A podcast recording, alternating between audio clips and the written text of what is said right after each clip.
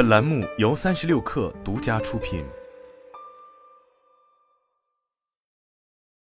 本文来自猎聘。有人问你早安，有人劝你早睡，因为上了班之后的大部分人都在熬着不睡。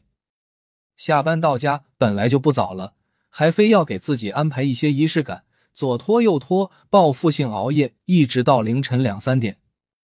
他们倒不是不困，而是舍不得入睡。因为入睡前是属于自己的时间，这种对时间的掌控感很上瘾。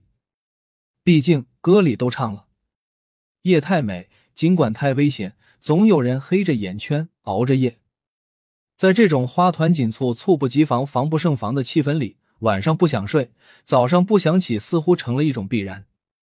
但这样真的会影响你的身心健康。据我国睡眠研究会的研究显示，这种报复性入睡拖延症已经影响到了超过三亿人。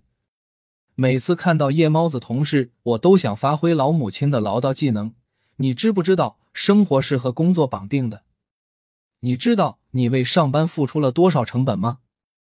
你能接受熬夜给自己营造的时间自由的假象，随着身体垮掉幻灭吗？只要冷静下来，掐指一算，你就知道。好好睡觉才是好运气的开始。一趁你病要你命的健康问题，甭管你是爱人还是一任，只要你在快节奏的工作中，很难保证谁的身体永远健康。有多少人打开体检报告的时候，心情会像过山车，一边手抖一边心脏紧缩？在上海外服在二零二零年发布的《上海白领健康指数报告》里，从二零一四到二零一九年间。上海职场白领体检异常率从百分之九十四点六提高到百分之九十九点六六，换句话说，一百个人里健康的不到半个。与其等到大病上门，不如提前健康饮食、规律睡眠，可千万别熬成抑郁与乳腺结节。到时候每个月就只能看着自己工资卡里的劳动成果变成固定的医疗支出。没人希望自己病病恹恹。既然工作的节奏没办法改变，就别再给骆驼的身上加一根熬夜的稻草，好好去睡觉。否则等大病上门，你迟早会发现医疗消费单那可真是趁你病要你工资卡的命。二通勤奇遇记：时间与金钱的终极纠葛。每个工作日看到那趟要换乘三次、共计六十五分钟的地铁路程，我都忍不住感慨：这些无形中消耗的时间。才是通往职场的隐形门票。尽管我们每天都痛恨通勤耗费了太多时间，但也极少数有人愿意花费高价住在公司附近，或者每天打车通勤。毕竟上班路上就是时间和工资余额的赛跑。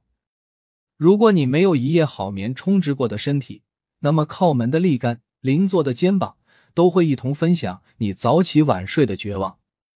三精致小资不肯放弃的打工成本：咖啡、奶茶。戒掉奶茶与咖啡这事，打工人实操起来还是太难了。精致打工人的执念带动了奶茶与咖啡品牌，如同雨后春笋般活跃在各个写字楼间。不管在朝阳还是海淀、浦东还是宝安，谁没在上班愣神的时刻被同事亲切友好的问候过那句“喜茶上车吗？”毕竟。对于睡眠差、压力大的职场人来说，日子都已经这么苦了，更需要一杯提神而甜甜的水来安抚自己。只要你肯复盘，便不难发现，那一年消耗几千块的饮料，已经相当于白做了一个月工。四倍体验感裹挟的高级设备，尽管公司会给员工配备基本的笔记本、办公桌与座椅，但那些配置的质量，往往连中介老师们都看不起。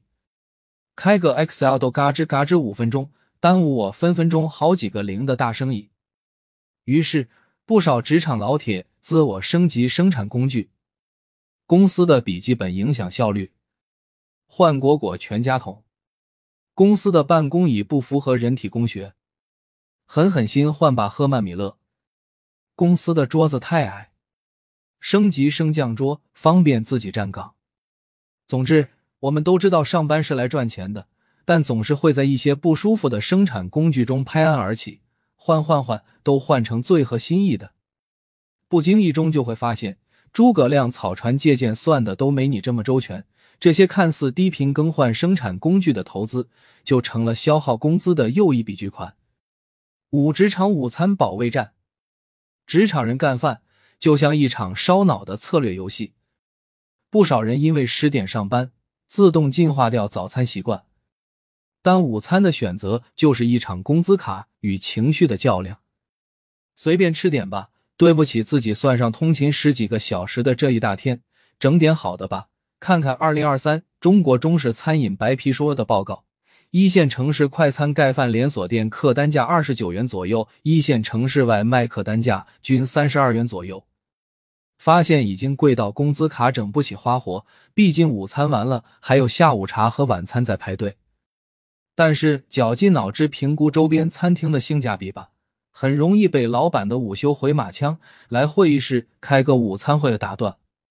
除非公司自带饭堂保质保量，给员工们直接保送到产业园鄙视链的最顶端，否则职场午餐的保卫战就得打响每一天。